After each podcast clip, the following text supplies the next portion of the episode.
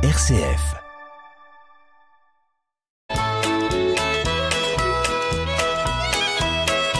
Bonjour à tous, bienvenue dans notre émission Le patrimoine en question. Bonjour Marie-Laure. Bonjour Hubert. Eh bien Marie-Laure, dans cette émission Le patrimoine en question, sur une adresse mail que nos éditeurs connaissent maintenant par cœur, je la répète quand même, le patrimoine en question, tout attaché avec un S à question, rcf.fr.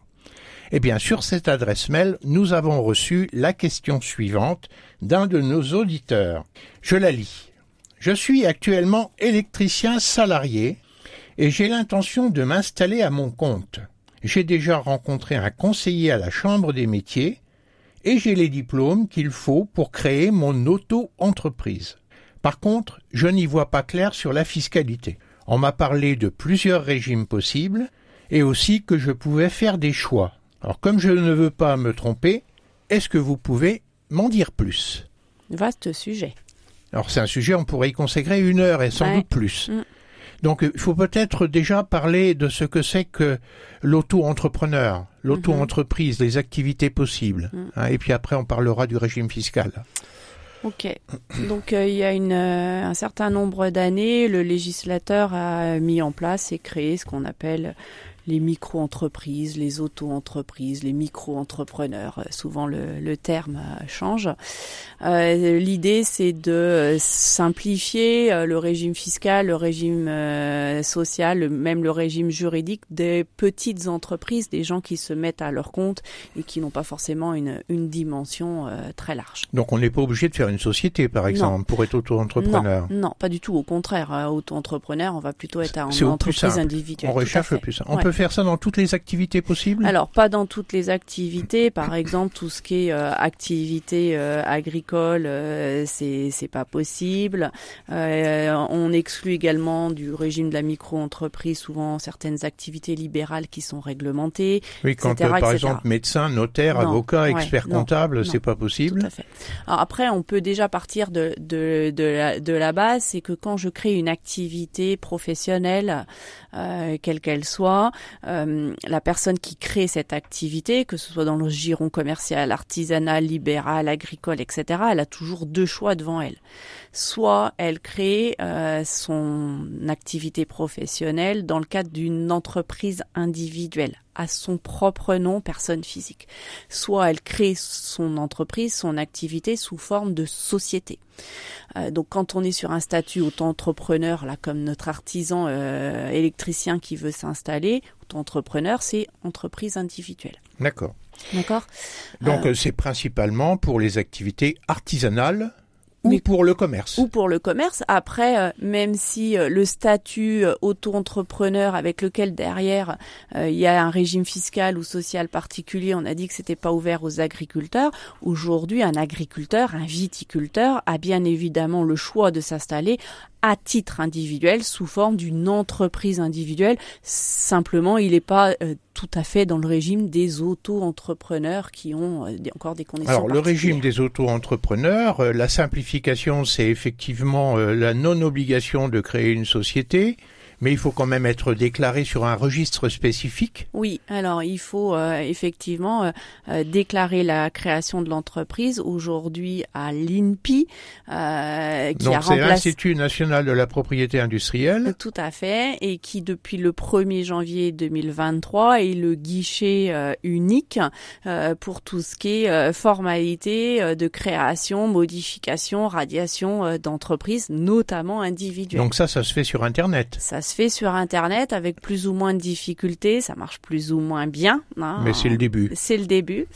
Euh, en tout cas, euh, ce qu'on appelle les, ce qu'on appelait les CFE, euh, centres de formalité des entreprises, qu'on trouvait auprès des chambres des métiers, des chambres de commerce, de la chambre d'agriculture, sont en voie là petit à petit sur 2023 de disparaître puisque leur domaine d'activité de créer et d'enregistrer les créations, modifications, radiations de société sécurité passe sous le giron donc de l'INPI euh, depuis le 1er janvier 2023. Donc ça se fait sur Internet et il faut savoir que quand on a fait cette, cette inscription sur la plateforme, la plateforme elle informe les impôts que vous existez oui. et de ce que vous faites oui. et également les caisses de, de sociales. Social, les organismes sociaux. Les organismes sociaux. Et puis éventuellement euh, des professionnels, je pense en viticulture au CIVC, au comité interprofessionnel vin de Champagne, qui va être informé quand il y a un viticulteur qui s'installe par exemple. Donc il y a d'autres organismes qui sont oui, informés. alors là, dans un autre domaine que l'auto-entreprise spécifique. Donc le fait d'être déclaré par le biais de cette plateforme INPI mmh.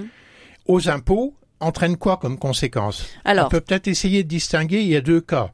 Euh, je suis artisan électricien. Mhm. Ma première facture, est-ce que je dois mettre de la TVA, par exemple? Alors, tout dépend si on opte à la TVA ou si on veut euh, et, si on veut ne pas opter à la TVA, être dans un régime entre guillemets de, de, de franchise. Euh, mais ça veut dire avoir un chiffre d'affaires euh, relativement euh, faible. C'est à peu près 38 000 euros, je crois. Oui, à peu près dans ces eaux-là. Dans, dans, ces eaux-là. Donc si je suis sûr de faire moins de ces 38 000 euros, je ne suis pas obligé de, de, facturer de la TVA. Non, mais par contre, sur tous mes achats, tous mes frais professionnels, je ne récupérerai pas la TVA. D'accord. D'accord. Donc bien sûr, c'est ah. normal. Soit je la facture et je récupère sur mes achats, soit je la facture pas, je récupère rien. C'est le principe de Tout la franchise TVA. Oui. Donc ça c'est pour la TVA et pour l'impôt sur le revenu. Alors, alors pour l'impôt sur le revenu, en fonction de, de la catégorie euh, dans laquelle euh, cette personne euh, va être, il peut être avec une petite entreprise, hein, une auto-entreprise qu'on appelle au micro en fait, et devoir simplement payer son impôt sur une proportion de, de son chiffre d'affaires. Alors en d'autres termes, on n'est pas obligé d'avoir une comptabilité fiscale. Non et on est imposé sur le chiffre d'affaires, c'est-à-dire les recettes que nous avons. Tout à fait. Donc c'est mais avec un abattement. Avec un abattement. Et, et l'abattement correspond aux charges euh, théoriques, forfait, théoriques et forfaitaires. Tout à fait. Donc si on prend le cas de ce monsieur-là qui veut s'installer euh, euh, électricien, on est dans le domaine de la prestation de service. Hein. Il fait pas du commerce, il fait pas de l'achat-revente, il fait de la prestation de service, d'aller euh, réparer euh, ou installer euh, des choses électriques. Donc prestation de service. Le seuil pour être euh, au micro est de 77 700 euros de chiffre d'affaires. Donc s'il ne dépasse pas ce seuil, il peut donc être au micro BIC et à ce moment-là, euh, sur le chiffre d'affaires qu'il va déclarer, prenons par exemple 50 000 euros, j'aurai un abattement de 50%. Ça, c'est censé représenter euh, les charges euh, qu'il subit pour son entreprise. Donc 50 moins 50%, il nous reste 25 000 euros de chiffre d'affaires qu'il va déclarer sur lequel il payera de l'impôt sur le revenu. Alors, mettons que ce soit 70 000 dans Oui. une année civile. Oui. Mettons qu'en 2024, il fait 70 000 euros de chiffre d'affaires. D'accord 70 000 euros de chiffre d'affaires, il, il est plus en franchise de TVA. Non. Donc il a facturé la Oui. TVA. Les 70 000, c'est hors taxe ou TTC Euh, c'est hors taxe. Hors taxe. Oui. Donc euh, euh, c'est déjà une précaution qu'il faut avoir. La TVA, euh, au cas particulier, elle va être à 20% ou à 10% si c'est de la rénovation dans les appartements, etc. Or, 70 000 euros, ça peut rémunérer plusieurs choses pour un électricien. Ça va rémunérer son travail, Mhm. mais également la revente des fournitures dont il a besoin pour faire son métier. Oui. Est-ce qu'on on est bien d'accord que euh, les fournitures, elles rentrent dans tout ça, quoi? Ah oui, mais, mais elles vont rentrer dans le chiffre global. Lui, ce qu'il fait, c'est une, une prestation de service. C'est global, tout à fait. Il va, euh, je sais pas, moi, facturer un chantier. Dans son chantier, il y a la fourniture de tel et tel matériau et sa main d'œuvre. Ça rentre euh, dans le chiffre. euh, Donc il peut euh, peut-être avoir intérêt à ce que son client achète les fournitures et que lui ne facture que sa main d'œuvre. Ouais, je suis pas sûre que dans ce, enfin, Bon, ça dépend effectivement si le régime fiscal est intéressant pour lui, parce que s'il fait 70 000 euros de chiffre d'affaires hors taxe, oui, il va être imposé sur 35 000 euros. tout à fait. Hein, ça va être son bénéfice, Ça va être son 35 000 euros. bénéfice. Et il doit faire quand même un petit calcul pour savoir si ses charges réelles sont inférieures ou supérieures à à 35 35 000. 000 euros. Et sinon, si jamais, euh, de par son activité, il a des charges, on va dire un peu de manière récurrente, supérieures à ces 50%, il a plutôt intérêt à ne pas rester ce qu'on appelle au micro BIC et à opter pour euh, le bénéfice réel.